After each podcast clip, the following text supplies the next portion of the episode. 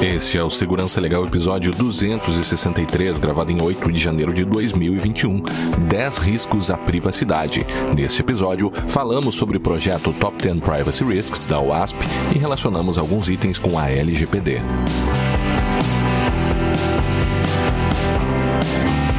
Segurança Legal, com Guilherme Goulart e Vinícius Serafim. Um oferecimento Brown Pipe Consultoria.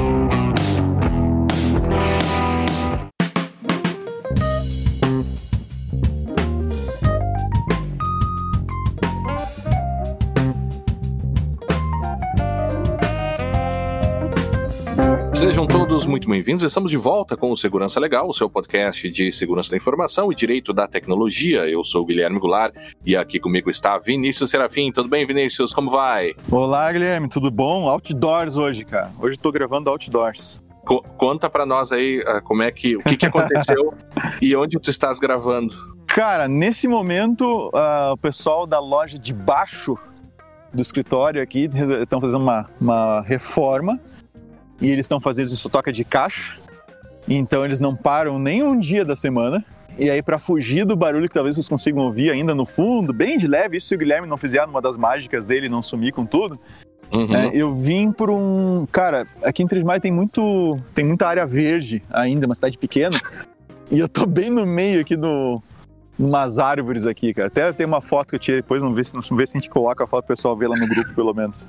Sempre lembrando que para nós é fundamental a participação de todos por meio de perguntas, críticas e sugestões de tema. Para isso, estamos à disposição dos ouvintes pelo Twitter, no arroba Segurança Legal, e-mail, podcast arroba facebook.com barra segurança legal, youtube.segurançalegal.com, iTunes e Spotify.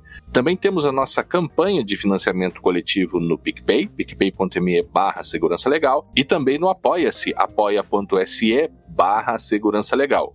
Todos os links lá no nosso site. Se você quiser ir então direto para o tema principal, vá para 14 minutos e 45 segundos. Mensagem dos ouvintes? Vamos lá. A primeira mensagem, Vinícius, vem do nosso ouvinte William, que deixou um comentário lá no episódio 258, painel TIC Covid-19 Privacidade. Ah, o William nos diz o seguinte: que episódio bacana, pessoal. Eu conhecia os trabalhos do CETIC BR, mas não sabia da disponibilização de dados. Agora, aproveitar e divulgar esses dados. É, seria interessante uma minissérie por aqui sobre os serviços para conhecermos melhor essas iniciativas. É, William, o próprio, o próprio trabalho que a gente fez em cima do, do relatório do CETIC foi algo interessante que chamou a atenção justamente do pessoal, né? É, que, que, que elaborou esse relatório. E a gente está tá planejando aí outros futuros episódios com eles, né, Guilherme? É, uhum. Para justamente tratar dessas informações, desses dados que eles vão levantando. É, a gente abriu uma porta bem interessante com o pessoal lá do, uhum. do CETIC, né? E o próprio William coloca aqui o link dos microdados das pesquisas, ou seja, você consegue baixar os dados que eles utilizaram para para uh, chegar aos resultados da pesquisa, obviamente tudo anonimizado, enfim, né? Mas eu acho que sim, dá, dá para a gente fazer, como a gente tem feito com o pessoal lá da RNP, de repente trazer um pouco o, o CETIC um pouco mais pro, pro podcast, justamente porque são tantas coisas interessantes que eles fazem e as próprias uhum. pesquisas, né? Que eu acho que é muito interessante divulgar isso. E o próprio William diz, né? É, eles, ah, conhecia os trabalhos, mas não sabia que tinha os microdados, ou seja, trazer isso para a comunidade eu acho que vai ser interessante sim. Mas obrigado, William. Valeu e um grande abraço para ti. Perfeito, abraço, William. A próxima mensagem vem do nosso ouvinte Luiz Fernando Sass que, que disse o Luiz Fernando Vinícius? Ele diz assim, caros, como, como vão? Olha, Luiz, apesar de tudo, vamos bem. bem. apesar de toda a situação, bem. Uh, espero, espero que tu estejas bem também. Por acaso está previsto algum comentário sobre o Bluetooth Low Energy, o BLE, o uh, E Ultra Wideband, o UWB para o podcast? Não está previsto, mas nada nos impede que a partir da tua indicação aqui a gente vá atrás para gravar, uhum. para gravar, Luiz. Ele, ele diz assim: pergunto, pois pouco achei. Não sou da área, então posso ter usado parâmetros de pesquisa errados. É, imagino que tu deve encontrar pelo menos a especificação da, da dos protocolos, tá? Ah, normalmente a I3E vai disponibilizar esse, esse tipo de, de descrição. Ah, e fiquei intrigado com o quanto de dados podem circular por esses meios e principalmente quanto de nossa pouca privacidade pode ser ainda mais suprimida com todos esses dispositivos conversando. Uh, sim, o Bluetooth ele já é há muitos anos uma grande fonte de dados de rastreamento. Uh, para não e, e, pelos vários problemas que já foram encontrados mais de uma vez de segurança em Bluetooth, também permitiriam algumas outras, alguns outros maus usos, né? Uh, só que a, a, a questão dos, dos dispositivos se comunicarem e visualizar uns aos outros. Até a gente discutiu isso um pouco na, naquela, naquele episódio sobre rastreamento, Guilherme. Eu não sei se tens um número de cabeça aí. Naquele episódio que a gente gravou sobre os, os softwares de sistemas de rastreamento do Google e da Apple via Bluetooth para a questão do contágio do Covid, né? Ah, tu diz o contact tracing, Vinícius? Isso, contact tracing, exatamente. Tá? Então, assim, ali a gente discute um pouco desse uso de Bluetooth para rastreamento, mas sim, esses usos, essas possibilidades já vêm se ampliando à medida que a gente vai ampliando cada vez mais o uso do Bluetooth e das, das variantes né, que a gente vão sendo acrescentadas ao protocolo. Então, sim, a gente tem que olhar com atenção isso. Acho que vale, vale a, a dica aí para tema para um próximo episódio, Guilherme. E continua escrevendo aqui, dizendo grato por todo o trabalho de vocês. Sempre aguardo ansioso por todos os episódios. Mas olha só, que legal, Luiz. Né? Cuidem-se e um abraço. Um abraço para ti também e te cuida. Uhum. O, a gente pode notar agora também, além de mandar um abraço pro Luiz, que além da máquina no fundo tem uma cigarra cantando aí, né, Vinícius? Tem, tem cigarra, cara. E uma coisa muito legal sobre cigarras, né? é, uma coisa muito legal sobre cigarras é que dependendo da espécie, tá? Ela pode ficar até 17 anos enterrada uhum. até ela sair. Até Olha ela sair. Só. Então, sim, às vezes a gente pode, dependendo da espécie da cigarra, a gente pode estar tá ouvindo uh, o canto de um bicho que está aí pelo menos alguns anos enterrado no chão. Uma informação, informação bastante é, relevante. É, é cultura. Segurança legal é cultura geral. Não é só. Não é só, só tecnologia. É, tá, não, tá não, não. Você, você pode dizer agora pra gente impressionar a namorada ou o namorado dizendo que sabia que cigarro pode ficar vários anos enterrado no chão? E o... aí, a pessoa te, aí a pessoa te devolve assim como tu faz no computador? é, mas o, o, o, próprio. Os jovens hoje não falam mais namorado e namorada, né? Eles falam crush. Então é. Ah, cara, eu não sei. Meu tempo já foi, então. É, é. Deixa os crushes por aí. Enfim, a próxima mensagem, Vinícius, vem do meu xará, Guilherme Teixeira. Ele diz aqui: sou graduando em Linguística e desenvolvedor e fã do Segurança Legal. O que que Caraca. Guilherme Não, colocou? É, isso, isso aqui é uma união de coisas que, cara, tem que tomar cuidado. Deve ser uma singularidade no universo. Não, o cara é gra sabe... gra graduando em Linguística, desenvolvedor e fã do Segurança Legal.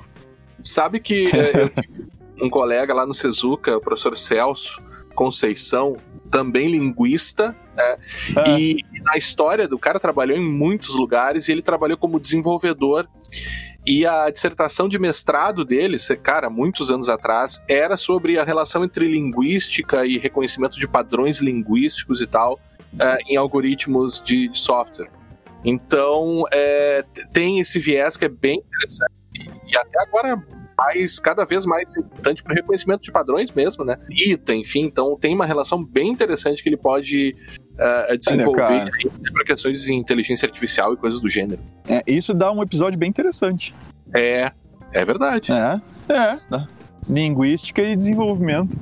Vou até anotar aqui. Vai, vai é, anota aí, anota é. aí. Bom, aí o Guilherme diz o seguinte: Uh, não sei se já entrou no radar de vocês, mas trago este texto publicado por um hacker chamado Jeffrey Paul sobre o macOS enviando informações pessoais a usuários, uh, de, de, usuários aos servidores da Apple. Ainda, ainda estou digerindo o texto, mas uh, então mando ele a vocês, pois vocês conhecem o assunto muito melhor do que eu. Aqui, aqui está e nos manda o link. Um abraço e vida longa. Uh, vida longa e próspera. Ah, o segurança ah, legal. É, não, viu? O Guilherme Teixeira com mas assim, se ele é tracker, ele vai saber do que, do que, que se trata. Mas uhum. enfim, tá? E ele cita aqui, antes, né? Ele cita aqui ainda um. Não, tu extraiu, na, na, né, Isso. Guilherme, um trecho Isso, uma desse texto. É. é. É bom fazer uma, uma primeira ressalva aqui. O macOS é o sistema operacional dos desktops da Apple. Notebooks e desktops, os MacBooks e, os, e, os, e os iMacs. O iOS é o do celular, ok? Uhum. Uh, vai ser importante a gente fazer essa diferenciação aqui. Aí o texto, a parte que o, que o Guilherme trouxe aqui do um trecho do texto uh, do link que o que o Guilherme, que o outro, que o Guilherme Teixeira nos me enviou, é o seguinte, tá? Uh, isso significa que a Apple sabe quando você está em casa, quando você está no trabalho, quais aplicações você abre em cada um desses lugares e com que frequência. Uh, eles sabem quando você abre o Premiere na casa de um amigo, no Wi-Fi deles, uhum. e eles sabem quando você abre o Tor Browser num hotel numa cidade, é, numa uma viagem a uma outra cidade. Uhum. Tá? Então, assim, essas informações nas plataformas móveis, tá? Uh, iOS, Android, isso já a gente já vê há muito tempo isso sendo rastreado por várias coisas diferentes, como por exemplo o próprio Facebook tá? E o Crashlytics que pertence ao Google. E os próprios e, aplicativos, a depender, né? É, não, mas é que tá. A, a sacada é que os aplicativos integram ah, essas é ferramentas. É e aí, o aplicativo sozinho, ele não consegue saber muito. Ele consegue saber algumas coisas, mas sozinho não muito. Agora, quando o Facebook, por exemplo, recebe de cada aplicativo que tu instala no teu celular, quando tu abriu o aplicativo, quando tu fechou o aplicativo, quando tu instalou o aplicativo, quando tu desinstalou o aplicativo, ele consegue uma, reunir todas as informações de maneira geral com relação ao teu uso do aparelho. Então, é, isso no ambiente mobile não é uma grande novidade, tá? No ambiente desktop, o Windows 10, uh, é, que na verdade não começou com o Windows 10, mas o Windows 10 chamou muita atenção por causa uhum. da tal telemetria que capturava tudo que a pessoa digita. Capturava não, captura, se você não desativou, tudo que você digita no teclado. Tá? Então, uh, esse é um grande problema. E agora a Apple, uh, pelo menos declarando que está fazendo isso, escancar ainda mais essa, essa preocupação, essas, essas opções de telemetria. É uma coisa que, à medida que a gente vai migrando cada vez mais para a nuvem, vai integrando cada vez mais os nossos desktops e mesmo os nossos celulares com a nuvem, é, é, esperado que se aumente, inclusive, esse nível de, de monitoramento das nossas atividades. E isso não é bom. É, ah, eu, isso, eu dizer, isso não é, é nem um pouco bom. É esperado, mas não é algo que, que é positivo, né? Não é desejável. É, não é desejável. É, a gente espera no sentido do, do que a gente, o que vê o que a gente vê o que está acontecendo e, e a tendência é essa, mas não é uma coisa que a gente deseja. Né? Então, sim, a gente tem, é, é, a gente, eu vejo com grande preocupação isso aqui que o, que o Guilherme Teixeira levantou. Acho que. Tem, acho não, né? Quem acha não acha nada, né, Guilherme?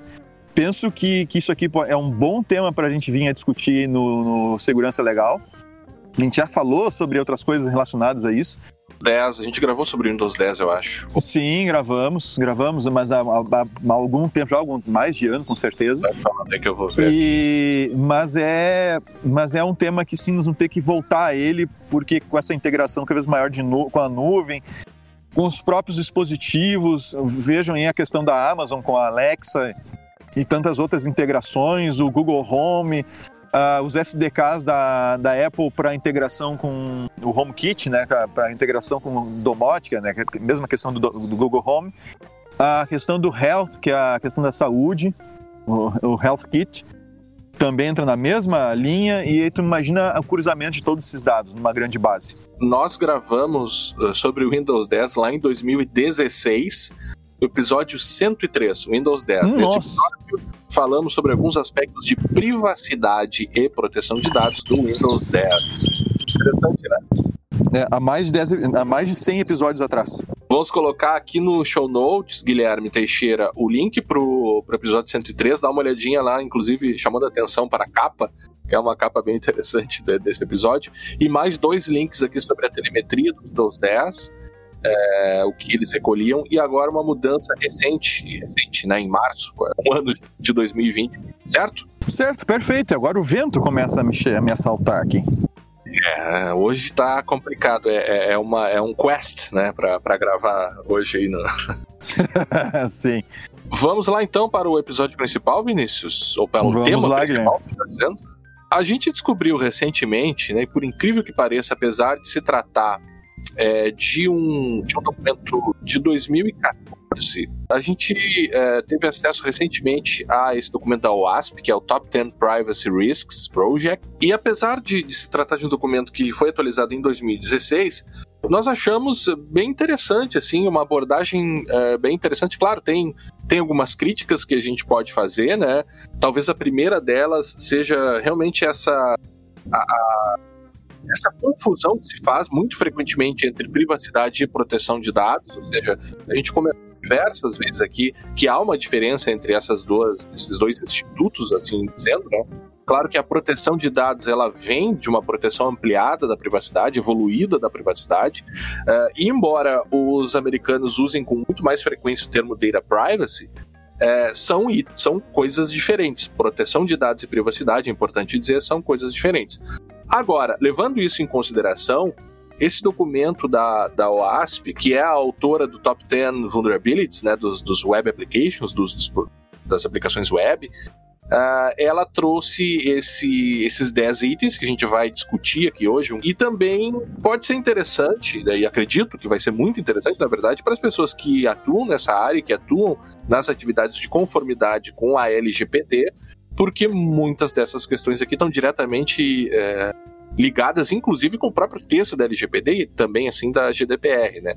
Claro que também o documento é de 2014, pré-LGPD, mas ah, nós tínhamos à época a própria a diretiva, né, que, de, de, que regulava os aspectos, semelhante aí ao que faz a LGPD hoje. Então nós vamos Uh, indo um item por item, eu vou lendo aqui o nome do item, Vinícius, e a gente vai fazendo os comentários em cima deles, ok? Ok. Então, é vulnerabilidade nas aplicações.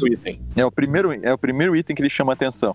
Então, esse tipo, esse tipo de vulnerabilidade está relacionado então a problemas no, no, no, em softwares, né, implementação de softwares. E eu, eu incluo aqui também, embora eles não tenham colocado isso, eu incluo também aqui as aplicações mobile, tá? Porque acabam uhum. sendo interfaces para aplicações web. Uh, e esses tipos, essas, esses problemas que, que de, de segurança nesses aplicativos que estão diretamente relacionados com o ASP Top 10 lá dos, das vulnerabilidades, aí sim, né? Uhum. Das, das vulnerabilidades da aplicação web. O top 10 das vulnerabilidades que eles têm ah, das, em, em, questão de aplicações web, a, a maior parte deles envolve a questão de SQL injection e outras coisas mais. Tá? Uhum. É, SQL injection, por exemplo, continua sendo o top one há já muito tempo. Tá? O primeiro já há muito tempo. E esse tipo de, de vulnerabilidade, com outras que eles citam lá com problemas de autorização e autenticação, eles acabam dando acesso a dados que tu nem assim acesso a dados uh, do, dos, das aplicações de forma massiva muitas vezes. Ou seja, não só apenas acesso a, a, dados de uma ou duas pessoas, mas acesso a toda a base de dados. Uhum. Uh, não só através de um vazamento, de um dump, mas também por meio de, de consultas que tu consegue fazer. E isso é extremamente comum. Né? A gente já viu vários casos na mídia aí de vazamento dessas informações por problemas nos sistemas. Claro. Ah, isso é uma, é uma frequência muito grande. Ah, então, ah, sim, é, a segurança de aplicações web, sem dúvida nenhuma, é um dos primeiros riscos para a, a vulnerabilidade de aplicações web, sem dúvida nenhuma, um dos primeiros riscos uh, para a privacidade. Uhum. É, e é uma, claro que é um item bastante genérico, né? É, é, talvez, é, eu, eu acho que de maneira geral até uma crítica ao, ao documento, né? É, ele é muito genérico em alguns, alguns itens e absurdamente específicos em outros, né? Na verdade, qual, qualquer descumprimento da lei, em, falando em proteção de dados agora, né? Qualquer descumprimento da lei é um risco, em última análise, de conformidade, Sim. obviamente. Mas sim, sim. A, a, questão de se cuidar, a segurança da, das aplicações, ela é bem interessante. E a própria estrutura do, do documento é interessante também porque ela diz, ela coloca o, o item, né, o privacy risk aqui, uhum. ela como uh, se checa, né, como verificar se esse item está sendo cumprido ou não, traz exemplos, referências técnicas e contramedidas. Né? E nesse item específico é interessante porque, o, além da, da questão de updates, patches, fixes, né, que, é, que é um processo que deve fazer parte da, do escritório de segurança né, no, da instituição, é, ela fala em, em, duas questões interessantes, que é o treinamento uh, dos desenvolvedores né, e dos arquitetos de, de software e de segurança na, nas atividades de desenvolvimento e também coloca a, a necessidade de realizar uh, pentestes regulares por equipes independentes, né? Por equipes independentes. E aí é interessante citar isso porque a, a própria Brown faz justamente esse tipo de serviço já com foco também na proteção de, de dados pessoais. Né? Claro, não pode deixar o merchan de fora. é, a, a, gente realiza justamente esse tipo de trabalho de avaliação de segurança em aplicações, aplicações web, inclusive, né? Esse teste de invasão de forma independente. Mas isso, inclusive, a gente tem dois episódios gravados sobre teste de invasão, né, Guilherme? Uhum, que a uhum. gente. Lá, esse sim, esse já tem uns três anos pelo menos, e mais. Uh, então, é, lá do, talvez do primeiro ou segundo ano do, do Segurança Legal. Uhum. E, mas essas verificações são bem importantes porque qual é o objetivo delas, tá? Inclusive lá a gente comenta essa questão do, do, do, te, do teste com zero knowledge, a gente até fala um pouco que não é o ideal. Uhum. E lá a gente explica o porquê. Então, até lá, dois episódios para você ouvir depois para entender o porquê que o Zero Knowledge, né, com teste com conhecimento zero, ou com, com black box completo, como a gente chama, não é o ideal, tá? mas dá para fazer uhum. também. Tá? Mas o que acontece é que você, ao fazer essa verificação, você tem uh, uma. Uh, você procura eliminar aqueles problemas, os mais óbvios, pelo menos, e aqueles não tão óbvios assim, né? uhum. né? Que podem eventualmente te expor a criminosos na internet. Né? Então, uh, qual é o detalhe? Você precisa de uma equipe que tenha um conhecimento uh, aprofundado nessa área para que ele consiga se equiparar ao teu atacante, ao teu adversário mais qualificado. Hum. Porque no final das contas, tu tem que sempre considerar a ameaça considerando qual é o teu adversário. Né? Seu adversário é um, um é, são quadrilhas, é, né, é, um, é um fraudador profissional, é um criminoso. Até eu conversava de manhã com um cliente sobre isso. É, e é muito importante que a gente é, que a gente tem essa, essa definição e por isso a necessidade da qualificação de quem vai, vai fazer a verificação do teste. Uhum. Verifica, o teste de invasão, desculpa, a verificação de segurança.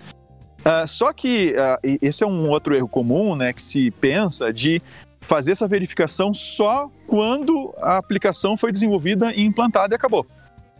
Uh, na verdade, a, a, aplicação ela continua em desenvolvimento, ela sofre alterações, o ambiente sofre alterações, talvez não a aplicação diretamente, mas alterações no, na infraestrutura, no servidores de aplicação, banco de dados, etc. E isso pode ter impacto, sim, de segurança com relação à aplicação web. Então, à medida que vai se avançando, vai se mudando o, o, aplica o aplicativo, tu está mudando o ambiente, tu tem que fazer novas verificações. Por isso a necessidade dessa verificação regular. Uhum. É, por isso essa, essa, essa contramedida com relação ao top 1, que seria as vulnerabilidades em aplicação web, é, demandar, por exemplo, as verificações regulares. E uhum. muito interessante ainda também, Guilherme, é quando você toma serviço de uma, de uma outra empresa. Depois a gente vai falar ali do operador, né? Sim, que é a Na questão dos, oper...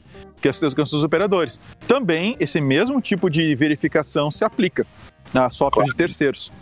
Só lembrando também, Vinícius, que a gente vai deixar aqui no show notes o, o link para o hot site de dois serviços que a gente presta, que é verificação básica e teste de invasão. Uh, lembrando também que se você uh, entrar em contato conosco até uh, fevereiro de 2021, dizendo que ouviu esse episódio, a gente dá um desconto aí especial é, para os clientes que entrarem ou pedirem propostas aí até, né, o desconto válido até 2000, é, fevereiro de 2021.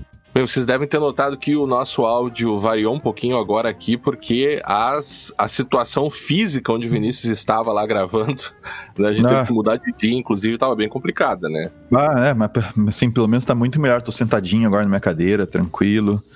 é, eu tava até. Eu, a gente tem fotos que registram o local que eu estava.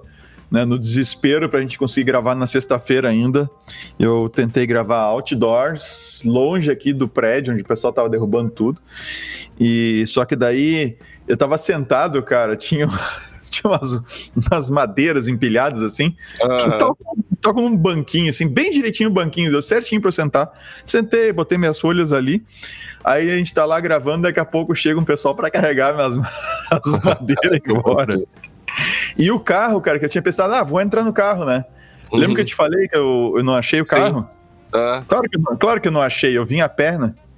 Tu tinha esquecido que tu tinha ido a pé. esqueci que eu vim a pé. Eu vim a pé e o carro não veio. Minha esposa também veio a pé comigo, então a gente acabou. O carro ficou, ficou em casa e eu.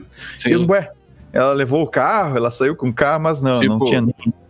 Tipo quando o cara vai de Uber no shopping e aí depois fica procurando o carro e esqueceu que foi de Uber, né? É, exatamente. Mas felizmente aqui eu não preciso de Uber para me deslocar, mas tudo bem. É, Infelizmente tá, eu não tenho shopping, depende do ponto de vista.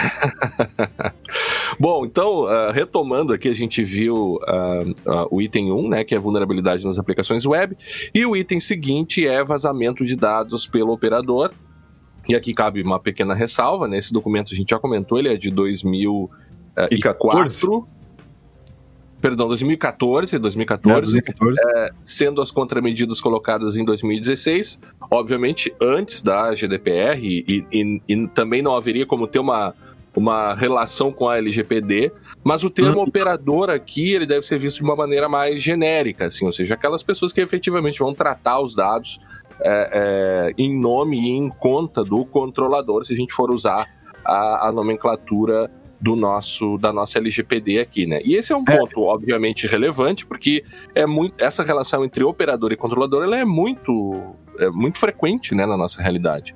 É, exatamente. E eu, eu diria que, cara, eles ficou bem alinhado com a LGPD até o que eles colocaram aqui, então a, é. acaba ficando ficou bem interessante.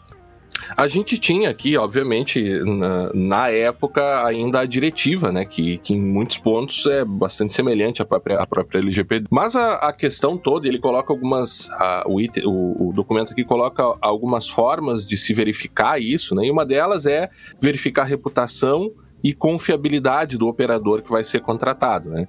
Embora a questão da reputação, obviamente, seja muito relevante, Claro que nem sempre o contratante ele vai ter a, a, a, possibilidade de avaliar tecnicamente como é a segurança daquele operador. Então, às vezes, pode sim ser necessário até demo, certas demonstrações e isso acaba sendo cada vez mais comum. Esses grandes operadores de nuvem, por exemplo, eles vão te dar é, é, informações sobre certificações que eles têm, ah, os próprios os próprios SLAs que eles vão cumprir e por aí vai, né? Mas é algo muito complicado porque nem, nem sempre você vai estar dependendo desses grandes operadores. Você vai contratar operadores muito menores em situações ah, absolutamente diferentes umas das outras, né? É, e mesmo situações em que, mesmo que eles sejam grandes, tu não vai conseguir verificar. Eu dou um exemplo. Trello. Trello. Muita gente usa Trello para uhum. organizar atividades e tal. A gente usa, por exemplo. É, e a gente já tem certos recursos de, de compartilhamento de arquivos que a gente não utiliza, porque os arquivos são só um link sem autenticação nenhuma para os uhum. arquivos lá na Amazon, que é onde eles guardam os arquivos. Então, quem tem o uhum. link acessa o arquivo, independente de estar autenticado ou não. Uhum. Então, é, por exemplo, isso, isso claramente é um problema se tu estiver tratando dados pessoais através do Trello, de alguma maneira, né? Uhum. Colocar alguma informação ali. E, ao mesmo tempo, fica muito difícil para nós, como usuários do Trello, uh, simplesmente demandar que ele faça um teste de segurança ou coisa. É claro, a gente pode reportar para o Trello o que está acontecendo e tal, uhum. ver se eles, uhum. ver se eles, eles decidem mudar, mas a gente não tem uma não, se não existe uma, uma pressão uh, grande, vamos dizer assim, para o Trello efetivamente fazer essa, essa mudança, que a gente possa fazer, né, Guilherme? Que a gente, né, como, é. como usuários, possa fazer. Então, vai ter vários aplicativos que você vai estar utilizando no modelo de SAS, no Software as a, as a Service, que uh, você vai ter que meio que confiar no que o fornecedor está fazendo. E aí tem que avaliar os riscos. Né? Que, uhum. afinal de contas, se você colocar uh, dados pessoais, aí pegando esse, esse exemplo do Trello, colocar dados pessoais no documento, anexar lá e, você, e esse link para esse documento que você compartilhou através do Trello vazar por aí, em última análise, foi você que publicou a informação. Né? Da, daquela Sim. forma, é, você ou, controlador é que vai ser responsável. Né? Ou não utilizar aquela depois dessa análise de risco, não utilizar mais aquela, aquela, aquele software por ele estar tá em total conformidade, em conformidade com o mínimo que se espera de autenticação é. para acesso a, a arquivos. Né? É, ou limitar de alguma forma, né? Limitar é. o uso. Olha, sim, a gente vai usar, mas a gente não vai fazer, uh, não vai anexar documentos, hum. por exemplo. E, e, claro que a gente ainda tem que verificar é. o, o como está a situação na, naquele local em específico. A gente está falando sobre uma norma aqui que é, em tese, aplicável a qualquer lugar, basicamente. Mas uh, aqui no Brasil, a gente ainda, embora a lei esteja em vigor, a gente ainda nota que tem muita gente, talvez a grande maioria, não tem número disso, né, ainda está se adaptando. Então a própria, a, a, própria orientação que eles dão de verificar a confiabilidade e a reputação do operador muitas vezes não é suficiente, basta a gente pensar no que ocorreu com o Serasa e a própria lista online, é, em face até de, de, certos tipos de tratamento, atividades de tratamento de dados, elas não, não, não estarem ainda totalmente é, bem enquadradas na legislação atual. Tem, tem muita incerteza ainda sobre uma série de atividades de tratamento, né? E me refiro aí ao Serasa, inclusive, né? Então, a saída que eles hum. dão, por exemplo, de você ter, e claro, isso vai se aplicar a operadores menores, você estabelecer nos contratos é, esse, essa obrigação de aceitar auditorias e também aceitar, inclusive, que é o próximo item, né? É, auditorias em caso de incidentes, né? Incidentes de vazamento. Mas, enfim. É, exatamente.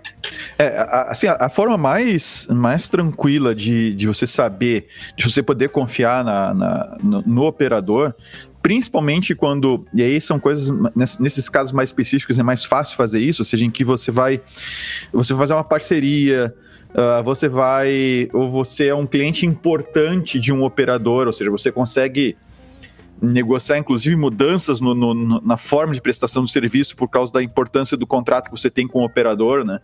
E, ou com uma relação realmente de parceria, como eu coloquei antes, em que as duas partes têm um interesse grande e, e, e investir nessa, nessa mexida no, nos ambientes e na segurança do ambiente, a, a, a questão da auditoria que é o, o, que a gente já até comentou né, na, nos testes de segurança, lá que a gente comentou no, no, no problema número um, né, que é as vulnerabilidades na, em aplicações web, e lá uma das opções é fazer um teste de invasão.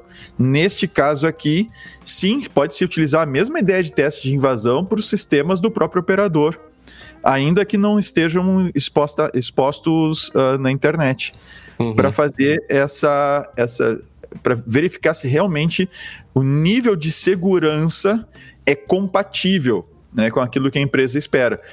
Porque, Guilherme, tem um, a gente tem um problema bem sério com relação a essa questão da segurança, porque uma coisa é o que as pessoas, eh, os desenvolvedores, as empresas imaginam que eles têm, imaginam que eles fizeram. E outra coisa, frequentemente é diferente, ou seja, é uma outra coisa o que de fato está implementado. E, e não, eu não digo isso por, por uma malícia, né, ou uma má uhum. intenção. Não é isso. É porque efetivamente, o, a, em geral, o desenvolvimento, e isso ainda é uma realidade hoje, ele está focado na funcionalidade. Aí está focado na funcionalidade. A gente, a gente faz aquilo que é testa, implementa aquilo que é para funcionar e testa o que deveria estar funcionando. E se funcionou, tá ok não se testa aquilo que não deveria acontecer, que é justamente o que faz, se faz um teste de invasão ou se faz numa auditoria. E aí a gente vê uma grande dificuldade. É, então a gente percebe uma grande dificuldade por parte uh, de desenvolvedores, tanto uh, as pessoas físicas que são desenvolvedores, né, o, a, uhum. o desenvolvedor em si, mas quanto também prestadores de serviço nessa área. Então, por isso que uma auditoria, um teste de vazão é, é bem relevante, inclusive nas situações relacionadas a, a, ao operador. Uhum. É, e como contramedidas, é, claro, a gente não vai ler todo todos os do, todo o documento aqui, né, ipsis literis, ah, mas tem, vale, tem um link do documento depois, né? É, vale a pena dar uma olhada nele, mas tem coisas muito básicas, assim, por exemplo, é, uh, um, um, meio, uh, gerenciamento apropriado de identidade e de acesso, uso de criptografia, treinamento de todos os empregados, isso também é, é bastante importante, a depender do tipo de tratamento que está sendo realizado, até mesmo certas coletas que eventualmente podem ser realizadas pelo operador, você tem que ter todo um controle nesse, nesse ciclo de vida, uh, da coleta de informações, por exemplo. Uh, uso de CIEM, uh, Privacy by Design, anonimização quando for possível, pseudonimização também pode ser, podem ser medidas que vão é, é, diminuir, não, não somente o risco, mas vão diminuir o impacto até mesmo, né? De eventuais vazamentos aí nesse, pelo, feitos, realizados pela operadora. O outro item, Vinícius, é resposta insuficiente em incidentes de vazamento.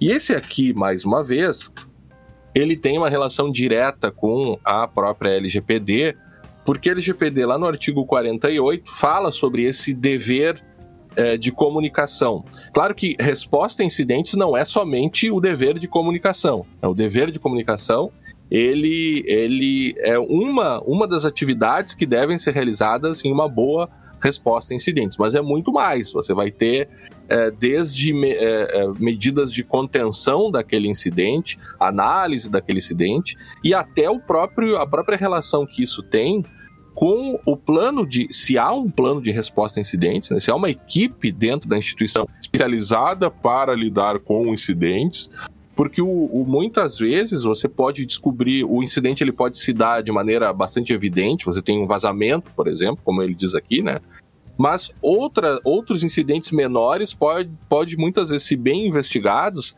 revelar outros problemas que não não tão tão evidentes assim quanto um vazamento que, que sai na imprensa por exemplo né? É. Então, é, esse é uma, essa é uma questão bem interessante e está tá muito na lei. Né? O, a empresa que passa por um vazamento e não consegue responder adequadamente a esse, a esse vazamento, uh, ela está desrespeitando a lei, assim, de forma muito clara, né? Sim, é, e tem uma coisa bem. Uh, uma coisa que é bem crítica e não parece, tá? Que é o, o reconhecimento de um vazamento.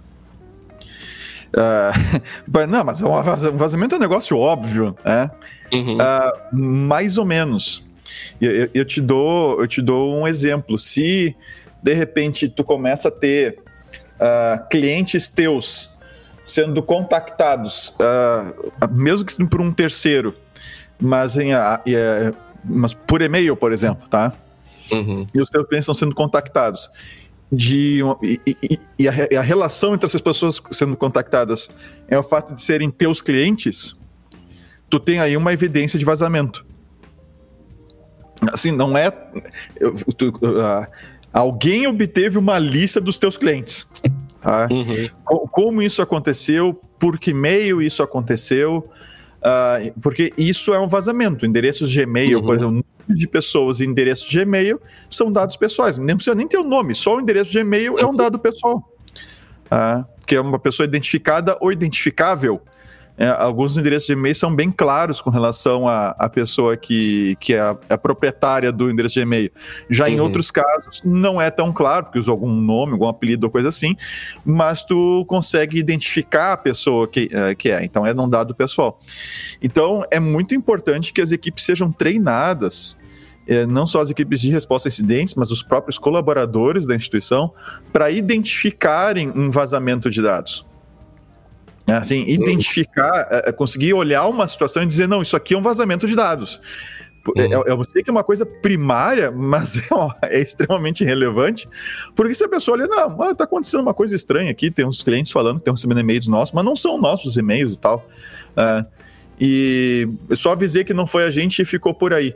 Daqui a pouco tu está diante de uma evidência de um vazamento de uhum. dados, não está te dando conta disso. É, então, esse é um primeiro, primeiro ponto. E, e a própria resposta ao incidente de vazamento, uh, nós temos que ter em mente que a maior parte da, da, dos profissionais não vivenciaram isso ainda. Uhum. Uma situação real de vazamento, e ainda mais uma situação que, uma situação que a gente tem a legislação a, a, agora a impor certos deveres e certas sanções, multas, etc. Né? Uhum. Então, como é que eu vou lidar com isso? Eu, eu, vou, eu vou ter uma sala de crise, né? eu vou. Uhum. É, qual é o procedimento? Quando eu vou falar com quem?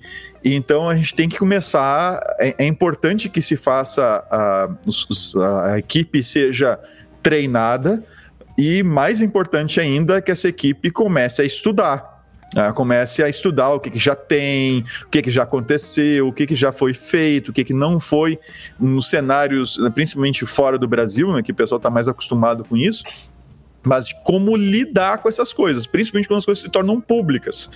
Uh, a gente tem alguns casos bem interessantes aí de erros homéricos causados uh, por, pela, pela falta desse, desse, por resposta a incidente mal feita. Tem, tem duas questões, né? É, a, a gente sabe que, a depender do, dos dados que forem vazados, pode não ser imediatamente, ou pode até ser impossível você ligar aqueles dados a um determinado controlador ou operador, a um determinado agente de tratamento. Né? Ou seja, vazaram certos tipos de dados, mas aqueles mesmos dados estão em vários outros locais, ou seja, ah. O, os, os, titulares e as autoridades elas não conseguem comprovar que aquilo saiu daquela empresa. E isso não deve tranquilizar as empresas de, de nenhuma forma, no sentido de que, ah, não vão conseguir identificar que foi daqui, eu vou ficar inquieto, né? É, e não vou me manifestar. Porque isso pode, a, além desse, desse vazamento, que eu, em hipótese que eu coloco aqui, você pode ter uma série de outros efeitos, uma série de outros problemas. O atacante pode estar dentro do teu ambiente, enfim. É, acho que não é uma boa ideia o agente ou a empresa uh, se fiar nessa, nessa impossibilidade de fazer uma ligação direta. Até porque se no futuro se conseguir fazer essa ligação, até por um depoimento ou uma prova, às vezes trazida por um empregado, alguma coisa assim, a empresa vai estar em maus lençóis. E além disso, o próprio artigo 48 da LGPD ele fala sobre os incidentes que acarretem riscos, risco ou dano relevante. E o inciso 4 do parágrafo 1 do artigo 48 também fala sobre os riscos relacionados ao incidente. E aí, existem metodologias para que você avalie o risco especificamente de vazamento de dados pessoais. Claro que existe, existem metodologias mais amplas para avaliação de risco de maneira geral, né? Mas existe, por exemplo, uh, o Recommendations for a Methodology of the Assessment of Severity of Personal... Quanto off, né? Of Personal Data Breaches, do ENISA, European Union Agency for Cybersecurity, é, que fala justamente que traz né, uma metodologia até bem complexa, é necessário dizer, que te ajuda a avaliar se aquele incidente é de fato relevante, que vai demandar, por exemplo, o, esse aviso, essa comunicação. Porque não é todo incidente que você vai precisar comunicar. Né? Você vai ter incidentes muito simples que são resolvidos de maneira muito mais né, simples, igualmente. E aí que é o, o, papel de você não apenas ter um plano de resposta a incidentes, treinar toda a tua equipe para reagir a, num plano de resposta a incidentes, mas testar esse próprio plano, checar esse plano, verificar, por exemplo, quando há um incidente que aquele plano não foi adequado para lidar com aquele incidente, né? Então, nesse sentido, é, é, crucial, é um dos pontos mais relevantes. Assim, o, o próprio ambiente uh, bancário, né, o, o Bacen, tem regras que obrigam as instituições financeiras a terem um plano de resposta a incidentes. Né? Se a gente fizer uma leitura da LGPD, nós podemos também a partir de agora, considerar que, por conta dessa lei, as empresas também terão a necessidade de ter um plano de resposta a incidentes. Então, é, é, bastante contemporâneo, mesmo sendo de 2014, o documento é bem contemporâneo essa, esse risco aqui que é resposta insuficiente em incidentes de vazamento. O próximo, Vinícius, é a deleção insuficiente de dados pessoais. Né? Uhum. E aqui, é, é, é, quer dizer alguma coisa? Não, eu ia dizer, mas tu pode dizer também. Ah, não. não, só para só pra fazer uma breve introdução aqui, que há uma ideia, assim, de que o, o titular dos dados ele teria um poder ilimitado de demandar para os agentes de tratamento em qualquer situação a deleção dos seus dados pessoais. Claro, é verdade que, de fato, tem o titular um direito de demandar a, a deleção dos seus dados, é um dos direitos do titular, né? anonimização, bloqueio eliminação de dados desnecessários, excessivos ou tratados em desconformidade com a lei. Só que isso não significa que, eventualmente, os próprios agentes não tenham que guardar e manter certos dados até por obrigações tributárias, auditorias, recomendações de órgão de controle, obrigações legais de várias naturezas diferentes, né? Então, uh, nesse sentido, a gente tem aí um algo que a própria equipe interna da empresa vai ter que verificar o que, que ela vai uh, deve apagar quando assim solicitado e o que ela vai ter que manter com base em qual em, em, em qual norma ou qual regra ou até em em qual fundamento que ela vai conseguir apontar. Eu preciso manter esse dado aqui porque eu tenho que cumprir uma regulação tributária na lei tal, no decreto tal e por aí vai. Né? Só que a gente também encontra problemas naquelas situações em que os próprios sistemas não estão preparados para apagar. E é o que muitas vezes ocorre, porque esse, esse direito que tem o titular de exigir a deleção dos dados nem sempre teve contemplado nos sistemas uh, uh, criados até aqui. Então passa a ser também uma nova. praticamente nunca. é, é concordo nunca... contigo. É, é, essa questão da deleção dos dados, ela é, assim, é, é um problema novo né, por causa da GDPR e da LGPD, e que a gente ainda vai, vai sofrer bastante para conseguir implementar ele adequadamente, uh, essa, essa deleção. Mas uh, o, o, que, o que fica nessa, nesse risco à privacidade, né? É, são Ou esses dois. Proteção de dados, né? É, a proteção de dados. É, são esses dois pontos, de você ter informação que você já não precisa mais, mas tem lá, mais, mas tem lá, né? Uhum. E isso, a própria LGPD, ela já te diz que tu não pode ter, então se não faz uso dos dados, não tem justificativa para manter eles, tu apaga eles e acabou. E a outra questão que é quando demandado pelo titular, né, e é viável, e, e, e, tu não tem nenhuma outra forma de, de manter os dados contigo a não ser com autorização do titular. E o fato de não apagar, de tu manter isso nas tuas bases, é um risco para ti, porque um eventual vazamento é um risco para a empresa, né? Quem uhum. eventual vazamento vai potencializar o, o, os danos ao titular. Então, é, sim, isso aqui é, é, bem relevante, tem que tomar cuidado e tem que sim ajustar os sistemas que a gente já tem para atenderem essa demanda da LGPD, mas uhum. os novos sistemas também têm que prever isso. É. Claro que aqui também, né, você tem uma. uma uh, quanto mais complexo for o ambiente, mais difícil é você implementar isso. Sobretudo quando você tem os mesmos dados replicados em diversos bancos e sistemas diferentes, você não tem uma é, essa integração, né? ou seja, você apaga de um lado e, e, isso não, não apaga em, em, em, vários outros sistemas que você tem eh, tratando aquele mesmo dado dentro da instituição. E aí há várias formas técnicas de lidar com isso, a própria ideia lá de data lake, né, que você passa, os sistemas passam a consumir dentro daquele, daquele lago de dados, mas é, é, essa questão da deleção insuficiente, ela ainda vai e a gente já comentou uma outra vez aqui no, no Segurança Legal sobre isso, também vai, é, vai ter que ser enfrentado na questão dos backups, né? Porque é muito difícil você. É, e, e, também essa é, é, mais uma das situações em que o, o, sujeito pede a deleção de um dado, você tira do seu sistema, mas está lá no backup. Aí a pergunta que vem é: como é que você vai é, é, implementar um, um, processo, um procedimento para que quando você recupere o backup no caso de um incidente, aquele dado que o sujeito pediu para deletar não volte. Não volte. É. é. Então, ou, ou, ou tu tens, como a gente trabalha muito com máquinas virtuais, uh, tanto uh -huh. on-premises quanto na nuvem, né? Uh, você tem lá um snapshot da, da máquina virtual com, com do banco de dados lá, com todos os dados -huh. lá dentro. E aí tu é. retorna o snapshot ou coisa parecida.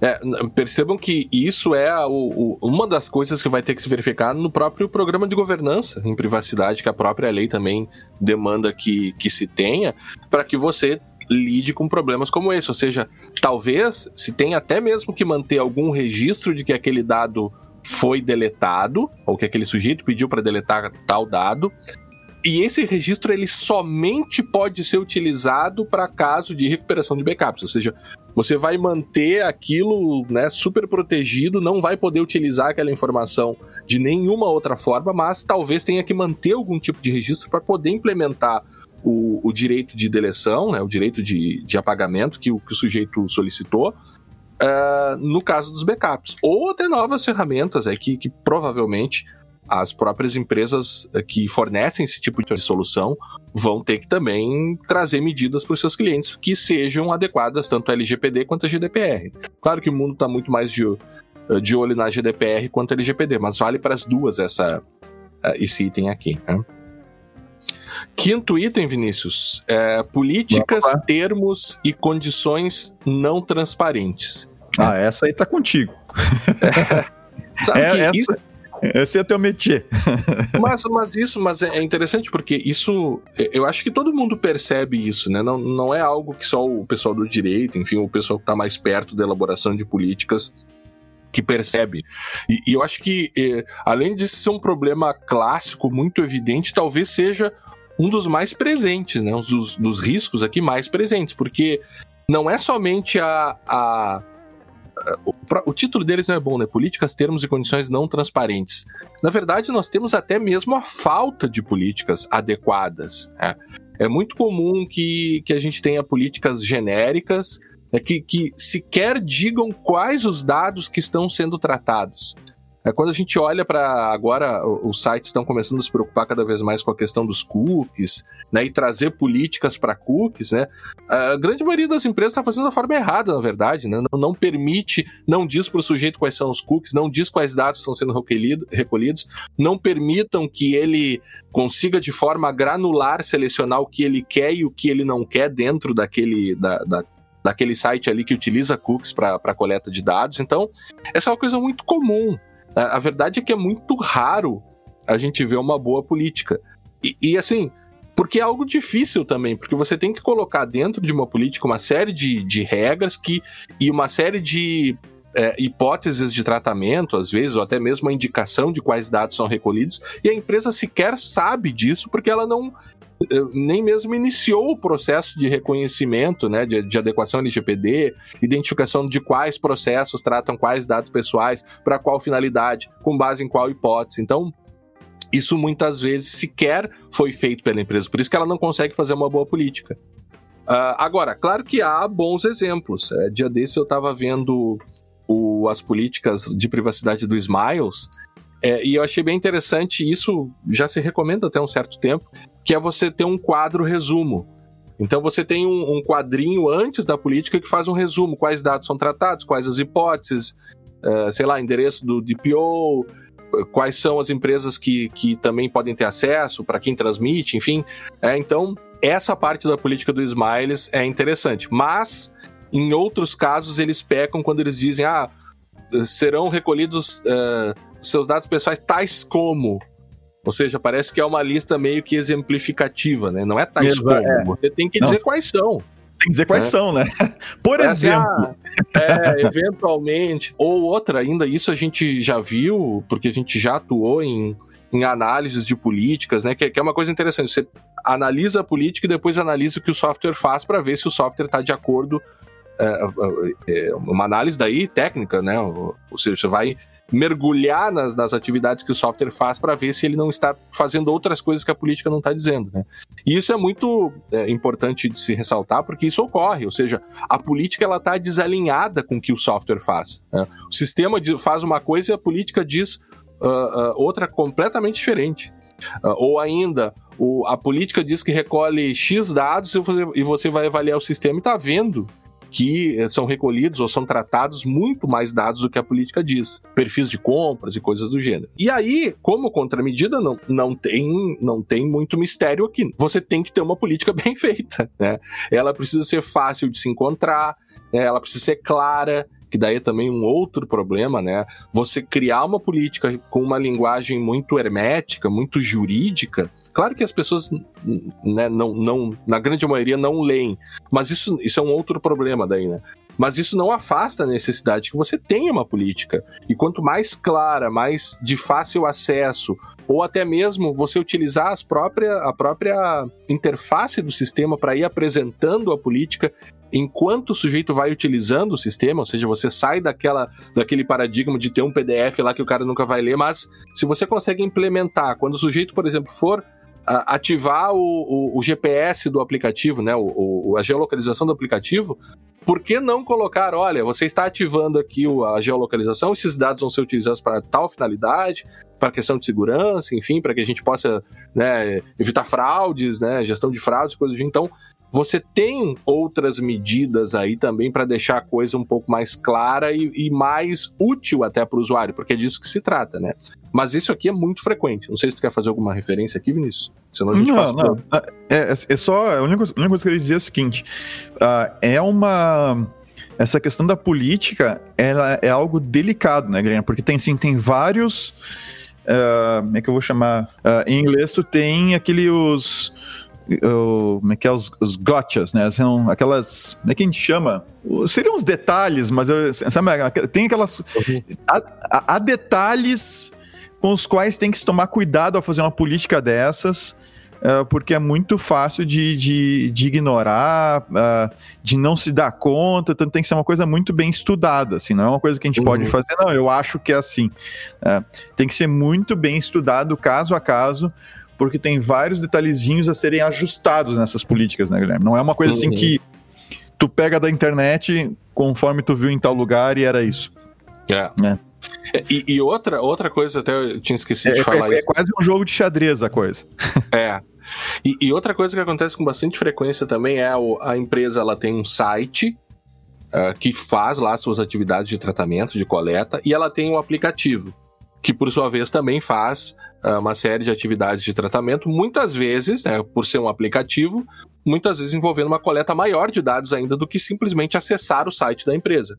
E o que, que a empresa faz? Ela utiliza a mesma política do site para o aplicativo. Ou seja, por preguiça você vai ver lá a política do aplicativo e cai na política do próprio site. Que daí às vezes é um misto de coisas que estão no aplicativo e coisas que estão no site e traz cookies, mas o aplicativo não usa cookies. Ou seja, você tem que ter uma política para para o aplicativo e outra política para o site, porque são atividades distintas quase sempre, né? Uh, uh, e outra para o seu sistema. Ou seja, você, você precisa saber o que exatamente é feito em cada um dos ambientes para criar uma política que, que, que esteja uh, tailored. É tailored se diz? Mas, mas é, ajustada. Ajustada, né? Para aquele customizada, customizada para aquele ambiente, porque senão fica um troço que não tem sequer faz sentido. Você está falando em cookies e o aplicativo não usa cookies. Ora, para que que você vai dar essa informação pro, pro titular? Não tem nada a ver, esse é o ponto. Mas enfim, Vamos adiante, Vinícius. Depois, Vamos. o item 6, é, coleta de dados não necessários para o propósito primário. Isso aqui também é incrivelmente é, comum, né? E, e claro, com, com, as empresas se adequando e buscando né, estar em conformidade com a lei, é, a gente tende a ver isso deixar de, de ocorrer. Só que é bastante comum que se recolham dados, né? Até você vai perguntar, não, para que, esse dado aqui é utilizado? Ah, ah, eu não sei, eu recolho ele aqui, mas no futuro, eventualmente, eu posso né, querer utilizar uma atividade aqui de ciência de dados ou alguma coisa assim, né? Isso, de acordo com o LGPD, com a GDPR, ele não, não pode mais ser realizado. Né? Você tem princípios ainda que vão impor por exemplo, o próprio princípio da finalidade, né? E, e, a relação com o princípio da necessidade, você precisa ter, uh, para aquela atividade de tratamento, muito bem definido quais dados vão ser recolhidos, para qual finalidade, e ainda você tem, de acordo com o princípio da necessidade, um, um dever de limitar o, o, mínimo de dados, limitar a coleta e o tratamento de dados ao mínimo, estou lendo a lei agora aqui, né? Ao mínimo necessário para a realização de suas finalidades. E, e ainda com dados proporcionais e não excessivos. E, e, isso é muito isso é muito interessante porque embora possa parecer fácil não é tão fácil assim você avaliar o que que é a, a própria pro, pro, proporcionalidade e não recolher dados em excesso porque para os agentes de tratamento né, para o controlador quanto mais dados ele tiver, melhor, né? Ele vai conseguir entender melhor o ambiente, ele vai conseguir fazer mais coisas, ele vai conseguir retirar mais inteligência daquelas relações, né? Que, que ele faz com os dados dos, dos titulares mas há uma necessidade de, de amarrar isso de uma forma muito bem pensada, de forma que o sujeito e que a empresa não esteja recolhendo dados em excesso. E, e, isso toca ainda até na, na, na própria questão do, do, consentimento, né? Separar o que, que é o dado necessário para isso é muito importante. Né? Quais dados são necessários para que o sujeito utilize aquele sistema, aquela ferramenta, e quais dados que não são necessários, mas que ele pode, via consentimento, fornecer para o controlador, para os agentes, de maneira geral. Então, é, é algo que precisa ser muito bem alinhado internamente para que a empresa não corra esse risco de coletar dados em excesso. Maneiras de checar isso, né? Obviamente, além de, de todo o processo de adequação LGPD, há a necessidade de ter um inventário de ativos informacionais, é indicar qual o propósito de cada dado, qual a finalidade, quando, por quanto tempo ele é utilizado, por quanto tempo ele é mantido. Uh, e também até aqui permitir que o sujeito, quando o titular, quando queira ter acesso a esses dados, ele consiga porque a empresa não pode mais é, manter um dado, o sujeito pede para que ela dê uma listagem de quais dados ela tem e ela, não, ela sequer consiga entregar isso para o cliente. Né? Ou para o titular, melhor dizendo. Então isso também é bastante complexo e bastante atual aqui, né? Então vamos para a próxima. 7. Compartilhamento de dados com parte terceiras. Quer comentar essa aqui um pouco, Vinícius? Sim. Aqui a gente tem que tomar um pouco de cuidado, porque eh, a gente pode confundir eventualmente com, uh, com um operador, né? Com a ideia de operador. Uhum. Na LGPD, especificamente. Mas quando a gente fala, em, eh, quando você uh, o operador ele vai te estar tá te, oferecendo, te oferecendo algum serviço, algum software ou coisa parecida, e ele, ele em si está prestando um serviço para ti, controlador que vai então determinar como é que esses dados vão ser utilizados. Agora, quando você compartilha dados com terceiros, e aí o mais comum é com um parceiro de negócio, tá? uhum. E essa pessoa, essa empresa, né, essa pessoa jurídica, só para não errar dizendo pessoa, Hum. É, esse teu parceiro, ele também tem as suas operações. De alguma maneira, vocês vão operar em conjunto. Seja para, de repente, fornecer um produto. Eu vou dar exemplo do que aconteceu contigo, Guilherme. Tu, tu, comprou, uh, tu comprou azeite de oliva no mercado. E aí, uma empresa que vende azeite de oliva fez propaganda direcionada para ti. Né? Não uhum. sei se uhum. acho, acho, que foi isso que aconteceu, né? Foi, foi isso. Então, o, aí houve um compartilhamento de dados entre o mercado, o supermercado onde o Guilherme comprou lá o, o azeite e tal, e a, uma, uma, distribuidora de azeite. Uh, notem que não é a distribuidora, uh, de repente, recebendo o, o, os dados como operador, não é isso. É uma outra empresa que tem os, as, os seus propósitos na utilização dos dados pessoais e um dos seus propósitos é fazer marketing dos seus produtos. E hum. então, o supermercado então, ele compartilhou esse dado com com o terceiro. Tá? Então a, a gente tem que tomar muito cuidado porque aí você perde um pouco, você como controlador, perde um pouco o controle, né, Guilherme? Porque uhum. tu tem um, uma outra empresa que começa a decidir o que fazer com os dados. Aí tu não tá no dia a dia dela. Uma coisa é o, ó, Guilherme, tu vai usar só para isso, né? Não vou, beleza. Aí amanhã ou depois a, a, a, direção da outra empresa decide fazer outra coisa completamente diferente uhum. e não te comunicar e tu vai ter um problema nesse sentido. Então uh, tem que se observar se seu compartilhamento de dados se ele é legal dentro do que a LGPD uhum. determina então, se tu tem autorização para fazer isso, se o teu cliente final lá, ele de alguma forma, nem que seja por consentimento, né, ou com o perigosíssimo legítimo interesse, legítimo né? interesse. É, a faca de não sei quantos gumes, não é nem dois, é mais, né? É uma chave tetra essa faca cheia de lâmina.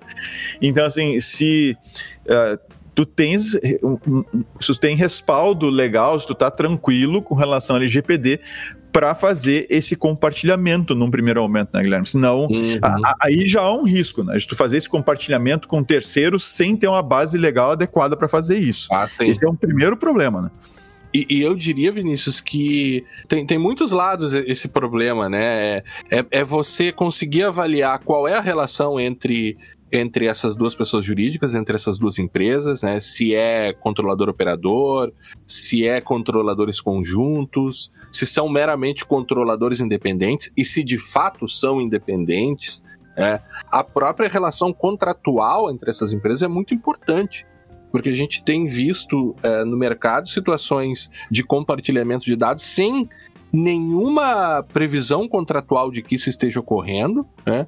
é, sem estipulação dos propósitos, das finalidades, sem eventuais é, cláusulas contratuais prevendo um dever de colaboração em caso de incidentes, a questão das auditorias que a gente comentou antes. Então, é, é muito arriscado você realizar essas, essa, esse tipo de compartilhamento como se fosse algo corriqueiro. Não, pega aqui esses dados, né? depois a gente vê. Não, você tem que ter um contrato é, regras de auditoria, políticas aplicáveis, quando for necessário, questões relacionadas à anonimização, amarrar com a hipótese de tratamento que está sendo utilizada. Ah, eu, porque pode, não, não há esse é o ponto, né? Não, não é algo proibido. Você pode muito bem ter lá no seu cartão né, da, de fidelidade da empresa, lá dentro você dá o, o consentimento para que, ao usar aquele cartão de fidelidade e obter certos descontos, você vai compartilhar é, aqueles dados com a empresa tal para fins de publicidade. Você quer fazer isso, né? Ou ainda, é, você esse dado ele é necessário para a utilização daquele serviço ou ele é opcional? Porque se for opcional, o sujeito vai precisar de fato dar aquele consentimento. E as políticas uh, uh, também vão precisar prever isso, né? Ou seja, percebe que são uma série de detalhezinhos que precisam ser amarrados, muito bem amarrados, desde um bom contrato até da análise da possibilidade se você pode fazer isso, se você, por exemplo, não está violando o princípio da necessidade, o princípio da adequação, né? ou ainda o próprio princípio da transparência. Né? Você não diz por titular que isso está ocorrendo. Se a gente for utilizar é, e começar a analisar até mesmo algo que a gente já falou aqui, né? Que é a questão do contact tracing, uso de aplicativos, né? Você, o aplicativo que usa um SDK que começa a recolher dados de geolocalização e manda para uma outra empresa sem que isso seja adequadamente informado para o titular. Será que o sujeito, é, é, essa transferência, esse compartilhamento de dados com uma empresa terceira, ele é necessário para você utilizar aquele aplicativo? É, ou, sei lá, o aplicativo de loja que te obriga a, a, a, a permitir, ou, ou, não é nem obriga a permitir, né, mas que obrigatoriamente recolhe teu dado de geolocalização, passa para uma empresa terceira, pode ser para uma finalidade muito interessante, né, combater o coronavírus, mas mas será que isso pode bater no microfone? Será que isso pode ser feito? Então, é, é, é algo que é, é, muito comum de se ver sendo conduzido de uma forma não muito adequada e uma sim, tá certo aqui o documento, uma das grandes fontes de risco aqui para o tratamento de dados pessoais, né? Tu me lembrou de novo, tu me lembrou de novo choque de cultura. Tá certo o documento. É, eu também pensei nisso, mas eu não quis fazer referência. não, não, adianta, eu acabo lembrando dele. É, é, eles voltaram agora, fizeram uns, uh -huh. uns vídeos bem interessantes sobre cinema nacional, bem, os caras são, bom, são os caras são, muito, os caras são ótimos atores. É. O, a gente tem os três últimos aqui, Vinícius. Eu vou ler os três aqui, de repente a gente faz um apanhado geral deles aqui. Eles são um pouco mais simples, acho que demandariam de ti o nono aqui, né? Nono hum. e décimo, talvez, mas.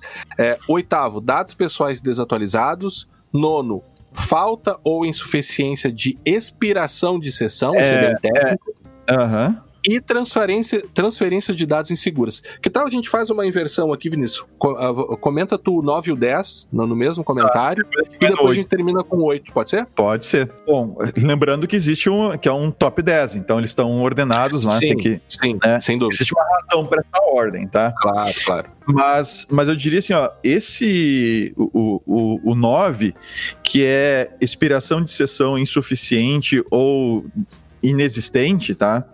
Uh, eu acho que isso aqui tem muito a ver com. Acho não. Quem acha não acha nada. Eu uhum. penso uhum. que isso aqui nem deveria estar aqui destacado separadamente. Isso faz parte lá do problema número um, que é a insegurança na aplicação web. Né? Na, na, na, aplicação web. Porque esse é um dos problemas mais comuns que a gente tem em aplicações, uh, em aplicações web, que é a ausência uh, ou, uma, ou gerenciamento de sessão inadequado, ou seja, não existe uma sessão de usuário, então tu te loga, inicia uma sessão de usuário, então eu, eu tenho aquele, a, a, aquela conexão, digamos assim, tá? a palavra não é exatamente essa, mas para facilitar o entendimento de quem não é da área, então eu inicio uma interação a, a partir de uma autenticação, inicio uma sessão e nessa sessão eu faço as minhas operações todas, tiro meus extratos, faço minhas compras na loja, etc. Tá? E encerro minha sessão fazendo logout, né? uhum. né? fazendo, logando, saindo e tal. Então, isso é gerenciamento de sessão. E uma das coisas que tem no gerenciamento de sessão é a expiração da sessão. Então, tu deixou o teu computador logado lá, se logou no aplicativo e tu ficou um X tempo sem usar, ele vai ou deveria te deslogar, ele deveria encerrar uhum. a tua sessão. E aí, para que ninguém possa chegar no teu computador ou pegar o teu celular e desbloqueado e, e ter acesso direto a, a, a, aos teus dados. Isso é extremamente comum no, no celular, no ambiente mobile, tá, no desktop também, mas no mobile que as pessoas estão mais acostumadas a utilizar, com os aplicativos bancários. Você acessa o aplicativo bancário, você se autentica, faz o que tem que fazer, e aí quando você sai do aplicativo, muda para um outro aplicativo, mesmo que, que não seja se deslogando, apertando no sair ou coisa parecida, quando você volta para o aplicativo do banco, em geral você vai ter que se logar de novo. Ah, então, isso uhum. é uma, isso é um processo de expiração de sessão, ou logout automático, ou coisa assim. Então, ele está colocando aqui que isso aqui é um dos riscos. Tá? Se, uh, se o logout acontece ah, de forma adequada ou não. Tá? Então, esse é um risco bastante comum. Junto com esse cara aqui, eu colocaria ainda a questão da autenticação e autorização, que tem tudo a ver com sessão. Uhum. Então, autenticar o usuário, saber que o usuário é quem ele diz que é, e autorizar é cada coisa que ele for fazendo dentro da aplicação, a aplicação verificar se aquele usuário autenticado pode realizar aquela operação, aquela consulta. Isso é autorização. Então, isso eu colocaria lá com um, com todo respeito à equipe da OASP, uhum. que eu respeito bastante. Uh, eu, eu, tenho uma grande admiração pelo trabalho deles. Uh, eu colocaria tudo isso lá no 1. Assim, tudo problemas relacionados a, a aplicações. E se eles colocaram aqui essa, essa expiração de sessão aqui sendo insuficiente ou não existente, eu, eu considero tão crítico quanto o problema da autorização e da autenticação tá? que é uhum. infelizmente é mais comum do que a gente gostaria. De novo, esses problemas aqui são frequentemente encontrados quando se faz um teste de invasão. Hoje o programa é a propaganda do teste de invasão da Brown Pipe, né? Mas a gente quase nunca faz merchan, então, pessoal, espero que vocês não se importem de a gente ficar dizendo que a gente faz isso toda hora, porque é, é, de novo aqui é, é, é bastante relevante e importante para esse tipo de problema. O é, outro de, ponto... Deixa, deixa, deixa só, eu não sei se falou, Vinícius, mas não é somente um, um, problema de insuficiência de expiração de sessão, é você não ter uma sessão, né? Também é um problema, né? É, é, é foi, não é o que eles colocaram aqui, tá? Ah. Mas, mas é uma das coisas que eu citei. Esse gerenciamento de sessão, algumas vezes, nem tem sessão. Aham, sim. E, existe uma autenticação com problemas e não existe, mesmo com autenticação, não existe sessão. Tá? Uh, o, o, o, que que, o que que é importante? Bom, eu, eu vou, eu posso, quer que eu explique um pouco mais isso para o pessoal que está nos escutando? Eu acho que pode, pode, pode ser, Vinícius. Eu acho que é, tá. é importante. Que, que, é o seguinte, ó. Quando você abre, quando para você iniciar uma sessão, você não necessariamente tem que estar autenticado. Tá? Então não é um pré-requisito para iniciar uma sessão você estar autenticado. Então, exemplo, você acessa o site da loja automaticamente, sem se logar, tá? Você não tem nem conta lá uh, você automaticamente ela inicia uma sessão, aí tu vai, naquela sessão, tu vai navegando pelos produtos, vai escolhendo o que tu quer e vai colocando no carrinho. O carrinho é uma variável de sessão, tá? É uma variável que está vinculada à tua sessão. Então, naquela sessão, o cara, o Vinícius está lá navegando naquela sessão, mas ele não está autenticado nem nada ainda, ele tem o carrinho de compra dele, é, que ele já colocou os produtos lá dentro do carrinho, e embora não esteja logado, aquele carrinho é daquela seção, certo? Uhum. Então, existe uma seção estabelecida que relaciona ou correlaciona toda a minha navegação dentro da, da loja, inclusive o próprio carrinho de compras que eu vou colocando as coisas dentro. Uhum. Então, nota que existe uma seção aí sem eu estar autenticado. Tá? Esse é um primeiro ponto. Agora, Vamos supor que eu vou, eu vou fazer a compra. Aí eu vou ter que criar uma conta, se eu já não tenho, e aí eu vou ter que me autenticar. E aí minha autenticação, o objetivo da autenticação é eu provar de alguma maneira para a loja que eu sou eu. Tá? Uhum. Eu vou identificar, eu vou dar o meu nome, o CPF, aqueles dados todos, um cartão para compra, um endereço de compra, aquela coisa toda. Eu vou fazer a compra e a partir daí Uh, a partir do momento que eu, desculpa, a partir do momento que eu me logo, não que eu faço compra, mas que eu faço minha autenticação, me autentico com o usuário, senha, validei meu e-mail, etc., eu, eu continuo naquela mesma sessão, só que agora naquela sessão existe um usuário autenticado. Ah, aí é um outro ponto. Então existe uma sessão ativa com usuário autenticado. E a autorização onde é que entra? Bom, agora eu quero ver o histórico dos meus pedidos. Tá? Uhum. Então o, o sistema vai ter que fazer um controle para mostrar naquela sessão que o usuário autenticado é o Vinícius, para autorizar o Vinícius a ver somente os seus pedidos e não pedidos de um outro. Isso é autorização. Uhum. Quando eu vou editar os métodos de pagamento, eu não posso ver os cartões de crédito de outras pessoas, ou os endereços de outras pessoas, ou coisa parecida. Então, quando eu for alterar o meu cadastro, quando eu for consultar os meus dados de cadastro, meu histórico de pedidos, etc., uh, eh, tem que haver um controle de autorização para verificar se aquele usuário autenticado naquela sessão está tentando acessar os dados dele ou está tentando acessar ou alterar os dados de um outro, e ele não pode fazer isso. Tá? E aí, aí que entra a autorização. O Vinícius é autorizado a ver esses dados aqui que pertencem a ele, não é autorizado a ver os dados de um outro. Uhum. Então, tem essas três uh, coisas aí que trabalham em conjunto. Quando a gente diz expirar a sessão, Uh, normalmente a gente está fazendo referência ao que acontece aqui no OASP, nesse top 10 do OASP, é, é a gente é, é esperar uma sessão com que tem um usuário autenticado nela.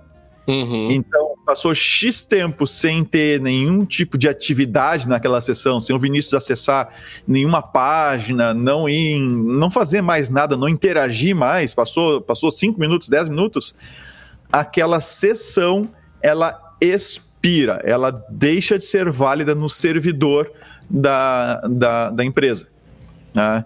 no servidor da aplicação. E aí, se eu volto lá, eu tenho que me autenticar novamente, iniciar uma nova sessão para fazer a operação. Eu tenho que me autenticar de novo para poder fazer as coisas que eu queira fazer. Então, essas três coisas são importantes, tá? A falha em qualquer uma das três traz riscos para a proteção de dados e, consequentemente, pra, para a privacidade das pessoas, né, dos titulares. Então, essas três coisas são bem importantes. E eu junto, na verdade, não só eu, mas o próprio ASP lá junta tudo isso lá no. Não esse top 10, mas o top 10 uhum. de, das vulnerabilidades em aplicações web. Ele junta lá no. Seria o P1 lá desse nosso documento aqui, que é Web Application Vulnerabilities. Né? Uhum. Que são vulnerabilidades bem comuns, estão no top 10, inclusive, das vulnerabilidades. Uhum. Então, isso seria o Seria um pouco mais do que o P9, tá? Tô estendendo um pouco a coisa. Aham, aham. Mas eu acho que, que poderia, poderia se estender, né? cabe essa extensão aqui. Eu acho que sim. Eu acho que teria, tem um ajustezinho para ser feito aqui, de novo, com todo o respeito. Claro, claro. A, a, a, equipe que, que participa do ASP, eu acho que caberia sim um ajuste aqui. E o 10. É, e, e só, só, só para interromper, está, eles estão atualizando, eles estão em processo de atualização desse documento. Porque, obviamente, agora ele ganha uma projeção muito maior, né? Só que pelo que eu vi lá no claro. site deles, a coisa tá meio, meio parada, assim, né? Tem os documentos lá, mas o pessoal não, não, não tá indo muito adiante isso, né? Mas enfim, mas pode seguir, Vinícius. O, o, o 9, o 10 agora, né? É, e vamos ao 10. O 10 é em Secure Data Transfer. Ah, de novo, um outro problema relacionado à aplicação, mas enfim. Ah, o Insecure Data Transfer, é, ou a transferência insegura de dados, seria a transmissão dos dados, tá? então tráfego de, da tráfego de uhum. dados, uh, sem a devida proteção criptográfica. Uh, uh, isso seria um risco também para proteção de dados. Então, a, a, isso aqui é bem pontual de novo, tá? Eu não colocaria coisas tão. Eu acho que esse top 10 não deveria colocar coisas tão pontuais assim. Uh, deveria tratar a coisa de uma maneira mais genérica. Mas, enfim, tá?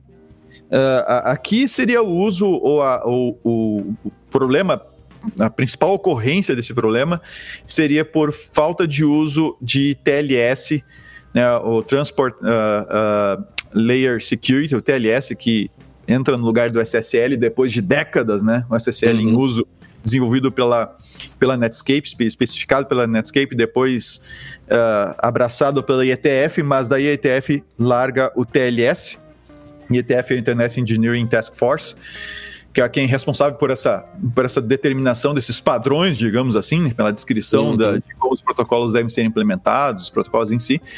Então, a gente passa até o TLS já há alguns anos, e o TLS é o que deve ser utilizado, e SSL a gente deve esquecer o SSL, embora a gente fale muito em SSL ainda, né? O uhum. cacuete da segurança a gente falar em SSL, mesmo quando a gente quer dizer TLS. Uhum. Então, mas implementar o TLS, que é, para quem uh, não é da área, seria, grosso modo, o cadeadinho fechado aqui no navegador por causa de um uso de um certificado digital. Tá? Uhum. É, então, me parece uma coisa bem pontual. Sim, é um risco quando isso não é utilizado. E é um risco muito grande quando não é utilizado criptografia, ainda que seja outra que não o TLS. Embora a boa prática seja sempre usar o TLS, para você não ter que ficar reinventando a roda e de repente criar um protocolo criptográfico com problemas, né? Uh, mas um problema muito crítico é a integração de sistemas sem uso de criptografia. Uhum. Uh, por quê? Porque uma coisa é um usuário acessando o teu sistema sem criptografia, e isso é perigoso o suficiente, porque ele pode estar numa rede insegura, ou alguém no meio do caminho poder interceptar a tua comunicação e poder ver os dados do, do usuário. Uh, mas isso vai atingir, assim, um provedor, vai atingir um, alguns usuários, a não ser que o atacante consiga uh, ficar vendo o tráfego que chega no link da tua empresa. É um problema seríssimo, né? Uh, essa comunicação com o usuário não ter TLS. Mas a gente nem pensa nisso, tá? A gente vê hoje uma aplicação sem TLS, a primeira coisa que a gente diz, põe TLS. Tá? Usa criptografia, tu não pode usar sem criptografia. Mas isso é um problema ainda maior quando tem integração entre sistemas de empresas uh, e que não utiliza a TLS, porque ali, se você conseguir, um atacante conseguir olhar o, o, tráfego de dados ali, nessa integração, a massa de dados que ele consegue acesso é muito grande. E aí você tem um risco muito grande com relação à LGPD, né? A violar o que a LGPD uh, determina. Então uhum. tem que se tomar um cuidado especial, não somente ali, mas esse especificamente, sim, de uma forma mais especial ainda, na, no tráfego de dados entre integrações que você tem entre os seus sistemas e os sistemas de terceiros. Tá? Uhum. Não assuma que ninguém vai poder olhar o tráfego que está passando ali, porque eventualmente vai acontecer. Uhum, uhum. É. Uh, e o último, Vinícius, seria dados pessoais desatualizados. É. O último não, o número 8 que a gente inverteu é, aqui, né? A gente inverteu aqui, seria o 8, mas a gente vai terminar com o 8 só para é. ser diferentão, assim, né? É. o... Mas é, é, essa é uma outra coisa interessante também, e, e, como, e como a lei coloca uma série de, de novas obrigações para pro, os agentes de tratamento, é, que é, entre as várias coisas que a lei coloca, cumprir os direitos do, do titular, lá para artigo 17 e 18. E o artigo 18 fala especificamente sobre isso: correção de dados incompletos, inexatos e desatualizados. Pode parecer uma bobagem, pode não, o cara quer atualizar, mas se não atualizar não tem problema. Não tem, ele tem o direito de manter seus dados Uh, atualizados. Né? E isso uh, acaba uh, se relacionando até com a própria ideia de é, direito à desindexação, né, um pouco lá da minha tese, né, mas esquecimento e desindexação parte da, da do, dos fundamentos que alguém vai utilizar para pedir uma desindexação pode ser aqueles dados estão desatualizados, né, que, que é aquela ideia de que a desindexação é a, a, o esquecimento na internet. Não, desindexação é muito mais do que esquecimento na internet, porque você pode imaginar que num determinado site você tem lá o teu endereço que está desatualizado, os teus clientes não conseguem mais te encontrar e você pode pedir uma desindexação para a, atualizar para o endereço certo, ou seja, a, a, a desindexação pode estar envolvida na correção de dados incompletos, inexatos ou desatualizados. Então, é um dos direitos do titular. Qual o problema aí, Vinícius? E também está relacionado com a questão da, da deleção, né? É que nem sempre os sistemas estão foram construídos para permitir essa atualização facilitada. É, nem sempre o, o, o, a, a, própria questão de banco de dados pode ser complicada. Né? Você tem toda ali uma engenharia por trás disso que não é assim você sair atualizando dados num sistema se o sistema não estiver preparado para fazer isso. E aí você vai ter uma relação também com a ideia de privacy by design, ou seja, construir os sistemas permitindo que os titulares consigam fazer essas atualizações e ir mais além ainda, né? É, é manter a, aquela ideia dos dashboards, né? Manter um dashboard para que o próprio titular consiga acesso ao teu site, ver teus dados. Ah, isso aqui tá errado, eu já atualizo na hora. Você não vai precisar contratar DPO nem nada. O ideal seria isso. Né? O, o, os teus sistemas terem uma interface com os teus usuários para que eles possam a qualquer momento, de forma facilitada e, claro, autorizada, evidentemente, né? É, é, realizar a atualização dos dados. E isso também vai ter relação com a própria ideia também do compartilhamento, que é o SET, né? Não adianta você permitir que uh, os dados sejam atualizados do teu lado, só que tu já compartilhou e do outro lado, você tem um outro, um outro controlador, ou operador, ou controlador independente, utilizando aqueles dados, né, tratando aqueles dados desatualizados. Ou seja, para além disso, você vai precisar pensar que nas atividades de tratamento, atualizações de quaisquer dos lados que sejam feitas também é, é, impliquem numa atualização do outro lado subsequente, né? do outro lado alternativo. Então, é, é, algo que pode parecer bobo, mas me parece que também eles têm, acertaram em colocar isso aqui como um dos top 10 aqui, riscos de privacidade. Claro, Vinícius, e aí já partindo para o encerramento, Existem muitas outras coisas né, que poderiam ser abordadas aqui. A gente até expandiu alguns desses itens, né, levando em conta também que o documento é um documento, de certa forma, até antigo. Né, nesses últimos seis anos a gente teve é, é, muita modificação do ambiente, até a prevalência do uso da nuvem. Então, é, eu imagino que na próxima atualização desse documento é, esses itens aqui vão mudar. Mas como um ponto de partida para discussão, eu acho que é bem interessante, é algo assim que não estava no nosso radar e acho que também não está no radar de muita gente, né, Vinícius? Sim, sem dúvida nenhuma. E, e, eu espero que a gente tenha uma atualização logo desse documento, que eu acho que vai ter grandes mudanças é, aí. É de 2014 barra 2016, que é as countermeasures que eles adicionaram, a gente vai ter, de lá para cá aconteceu muita coisa com termos de GDPR. LGPD não vai afetar o ASP hum. diretamente, imagino eu, mas a GDPR, é. né, com certeza vai. Então, é, eu, eu espero ansioso, digamos assim, por essa, por essa atualização. Certo. Era isso, Vinícius? É isso aí. Bem, então agradecemos a todos que nos acompanharam até aqui e nos encontraremos agora no próximo episódio do podcast Segurança Legal. Até a próxima. Até a próxima. O podcast Segurança Legal é feito com o apoio dos seguintes ouvintes: Insiders. Márcio Rodrigues Silva, Osmar Alves da Silva, Rafael Sabe, Ricardo Barra Gomes, Rosber Júnior, os colaboradores Jemerson Campos, Eduardo Rocha, Edson Germano, Eric Tawil, Jailton Fagundes dos Santos, Jean Vaguetismo e os participantes Jefferson Godoy Correia, João Luiz, João Maranhão, José Edinaldo, Jonathan Costa, José Eduardo de Souza Pimentel, Kenio Peixoto, Lauro Ítalo, Leonardo Ricciardoni, Luiz Gomes, Marcelo Dias, além dos outros insiders, colaboradores, participantes e apoiadores nominados no nosso site. Apoie você também o podcast Segurança Legal. Acesse picpay.me barra Segurança Legal.